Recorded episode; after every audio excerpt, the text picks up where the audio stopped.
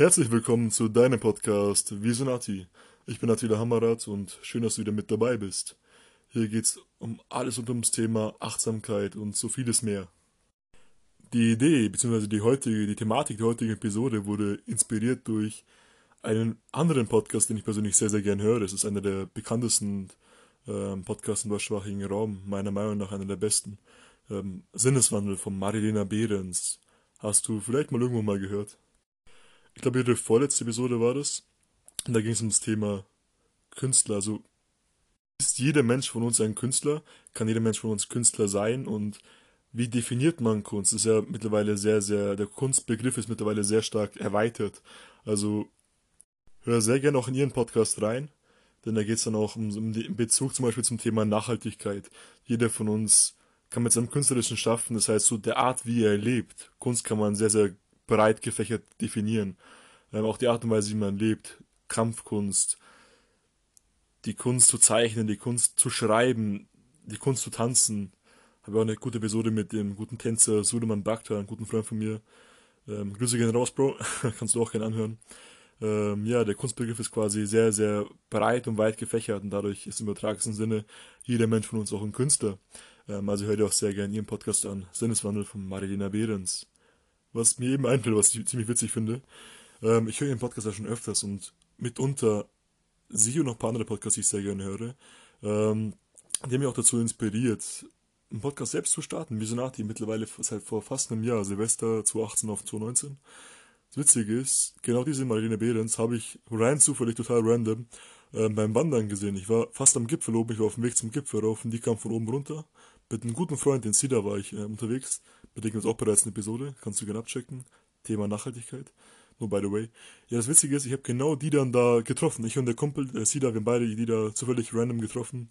War ziemlich witzig, so die, ist ein Podcast, du anhört, die Themen, die du echt spannend findest, plötzlich beim Wandern am Gipfel fast oben, beim Brauneck, den Tegernsee draußen zu sehen. Ähm, ziemlich witzig, ziemlich witzig. Schon ein cooler Zufall, aber darum soll es heute jetzt nicht gehen, sondern es geht auch um den, um die Thematik Kunst. Zunächst mal, was ist denn überhaupt Kunst? Wikipedia, beziehungsweise die, die offizielle Definition der Kunst im ästhetischen Sinne, im ästhetischen Bereich, die Kunst, die man jetzt so als Kunst bezeichnet, die man als Kunst kennt, sind Ergebnisse gezielter menschlicher Tätigkeit, die nicht eindeutig durch Funktionen festgelegt sind und so benannt. Der Formationsprozess des Kunstbegriffs unterliegt permanent einem Wandel, der sich entlang von dynamischen Diskursen, Praktiken und institutionellen Instanzen entfaltet. Also der Kunstbegriff unterliegt permanent einem dynamischen, ständigen Wandel. Das finde ich ziemlich spannend, denn Kunst generell, der Begriff der Kunst ist immer im Wandel. Also die Menschen, die vor 500 Jahren, was die als Kunst empfanden, was die als Kunst ähm, definiert haben, würden wir vielleicht ziemlich eingeschränkt empfinden. Und so wird es wahrscheinlich auch in Zukunft ablaufen, für unsere heutige Meinung. Einige von euch kennen mit Sicherheit äh, Van Gogh, Gauguin und so weiter. Das waren ja auch, vor allem auch in dem Bereich Impressionismus, wirkliche Begründer. Vorher gab es die ganzen alten Meister, sehr realistische Kunst, Barock und so weiter, was ja alles schon ziemlich realistisch war tatsächlich. Und dann kam plötzlich so Künstler aus dem Nix tatsächlich, die erst auch ein bisschen realistischer gemalt haben, wie Van Gogh zuerst ähm, bisschen realistischer, aber dann in den, in den Bereich ähm, Impressionismus ging und dadurch den ja nicht in, ent entwickelten in die Welt brachten. Und ähm, damit haben sie bisherige Sehgewohnheiten quasi gebrochen. Ich bin ja selbst auch sehr gern zum Beispiel in, in Kunstmuseen wie München jetzt die alte Pinakothek, die ganzen Pinakotheken, die neue bis jetzt geschlossen hatte, die moderne, auch das Lehmbachhaus kann ich jedem Münchner oder jedem, der mal München nach München fährt ähm, und interessiert ist, sehr, sehr empfehlen die waren halt neue Neubegründer der Kunst. Die haben den Kunstbegriff quasi ähm, neu definiert. Sie waren die Ersten, die das getan haben. Und einer der Ersten. Ich bin, jetzt auch kein Kunsthistoriker. Ähm, ja, deswegen hatten sie auch sehr, sehr viele Feinde. Sie hatten einen enormen Mut, diese ja, eine Veränderung in der Kunstwelt durchzunehmen. Sie waren damit nicht zufrieden. Für sie war das, ja, hat nicht gereicht. Sie haben dann noch selbst etwas entwickelt und haben selbst ihre eigene Art und Weise in die Welt gebracht und hatten dadurch dann ziemlich viele Hater. Aber sie haben sich getraut, wie gesagt, ähm, den Kunstbegriff bzw. das Verständnis von Kunst zu erweitern. Die ganzen Betrachter, die davor kunstinteressiert waren, für die war das dann, also die meisten, für die war das nichts. Die, sind erstmal sehr, sehr viel Hass, ähm, haben die mit viel Hass konfrontiert. Äh, warum ich die Geschichte erzähle, kommen wir, kommen wir noch später dazu. Und ähm, ja, die mussten das Verständnis von Kunst erweitern. Sie brauchten neue Betrachter, die das, was, was sie in ihren Werken sehen, auch sehen und diese auch wertschätzen, ihre Arbeit wertschätzen. Was ich da ganz spannend finde, ich meine, Kandinsky kennt, kurzes Thema abschweifen, Kandinsky kennt ja auch alle. Vasily Kandinsky, ganz bestimmt. Ähm, Blauer Reiter, das ist dieses, diese Organisation, die er und noch ein paar andere, zum Beispiel seine Frau Gabriele Münter, Werefkin, Paul Klee, Franz Mark und so weiter, haben alle mitgewirkt. Ähm, genau. Und was ich hier ziemlich spannend finde, ähm, Kandinskis Werke werden ja in enorm hohen Bereichen rumgeschoben in der Kunstwelt und überboten und so weiter. Und ich habe da mal im Lehmbachhaus auf einer Führung mitbekommen, dass angeblich einer der ersten Ausstellungen von, von Vasily Kandinsky so ablief, dass er, dass er überhaupt keine Wertschätzung erlebte, weil einer der ersten war, der bunte Kleckse und Form auf die Leinwand brachte und die Menschen damals im 20. 19. Jahrhundert nichts damit anfangen konnten, leider. Oder noch nicht, die waren noch nicht bereit dazu. Aber es musste jemand den ersten Schritt machen, dadurch gehört auch wiederum sehr viel Mut. Die Menschen sind in seine Galerie gekommen, also in die, in die Galerie, in der es ausgestellt wurde, ich bin nicht ganz sicher, welche Galerie das war. Shame on me. Auf jeden Fall haben die Leute da wirklich sein, seine, seine Werke, seine, seine, es sind meist Impressionen, seine Werke bespuckt und ihn beleidigt. Die haben tatsächlich seine Werke bespuckt und beleidigt. Und heute werden sie im, im extrem hohen ähm, Bereichen vermarktet und, und verkauft und rumgeschoben in der Kunstwelt und so weiter. Das sind sehr, sehr, sehr, sehr wertvoll finanziell. Denn heute ist er einer der Begründer der modernen europäischen Kunst.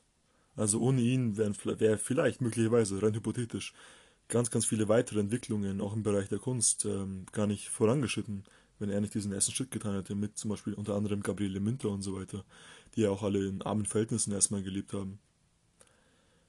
Ich habe jetzt ein Zitat, ein kurze, ne, nicht ein Zitat, sondern eine Aussage vom, vom Kunstkritiker Julius Meyer, Gref Garefe, der sagte 1904, die Quelle ist ähm, aus einer Tafel, welche in der, in der Pinakothek, alten Pinakothek ausgestellt war. Er meinte, Zudem jetzt, es handelte sich um nicht weniger als die Zerstörung der gegenwärtigen Kunst und das Entstehen einer zukünftigen Milieus der Kunst.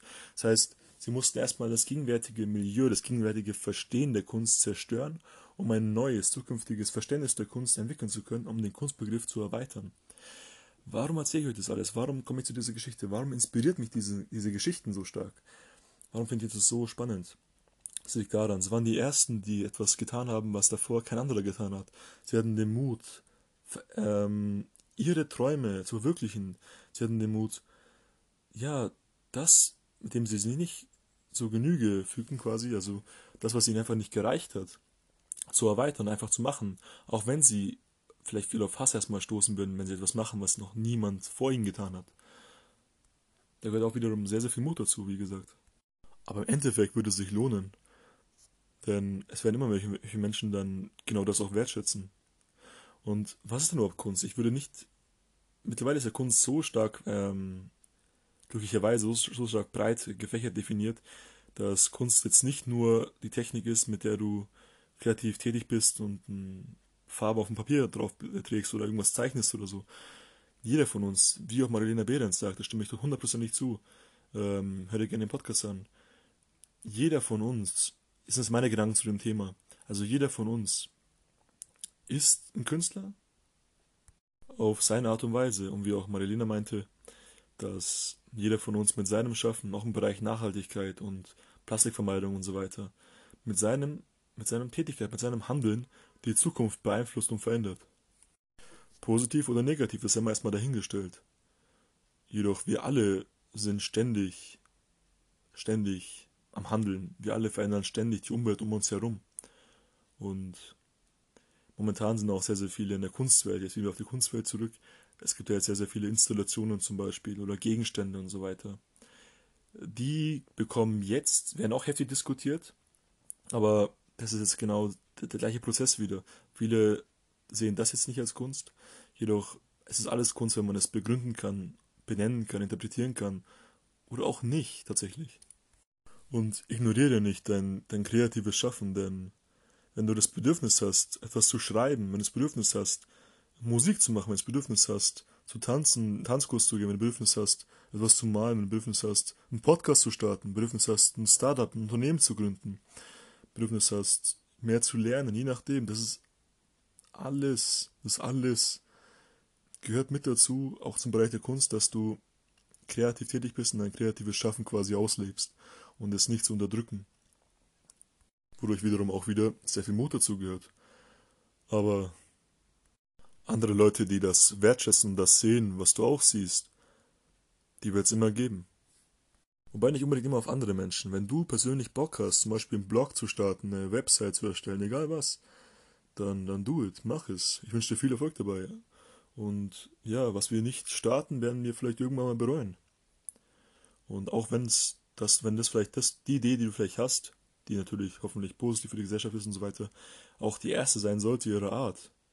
Und dadurch erstmal mit, mit viel, äh, mit Fragen erstmal konfrontiert wird und erstmal vielleicht ein bisschen Hass oder so, und was komplett Neues ist in dem spezifischen Fachbereich, eine komplett neue Musikrichtung oder so und, und so weiter.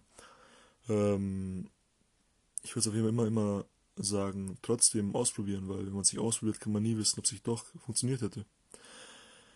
Schreib mir gerne deine Gedanken auf Instagram 1996 Attila mit einem T und 2 L. Und ja, ich, ich freue mich gerne über dein Feedback, über deine Gedanken über das Thema. Das war es heute auch schon wieder. Ähm, ich wünsche dir jetzt einen, einen schönen Tag, schönen Abend, egal welche, zu welcher Uhrzeit du es jetzt hörst. Ich bin sehr froh, dass du wieder mit dabei warst und hör dir gerne noch die anderen Episoden an. Zum Beispiel die letzte Episode, da ging es um das Thema, gibt es ein Bewusstsein in Bezug zur Digitalisierung, die voranschreitend ist? Also können immer Maschinen mit einem Bewusstsein ausgestattet werden? Da stelle ich die Theorie der integrierten Information vor. Auch sehr spannend.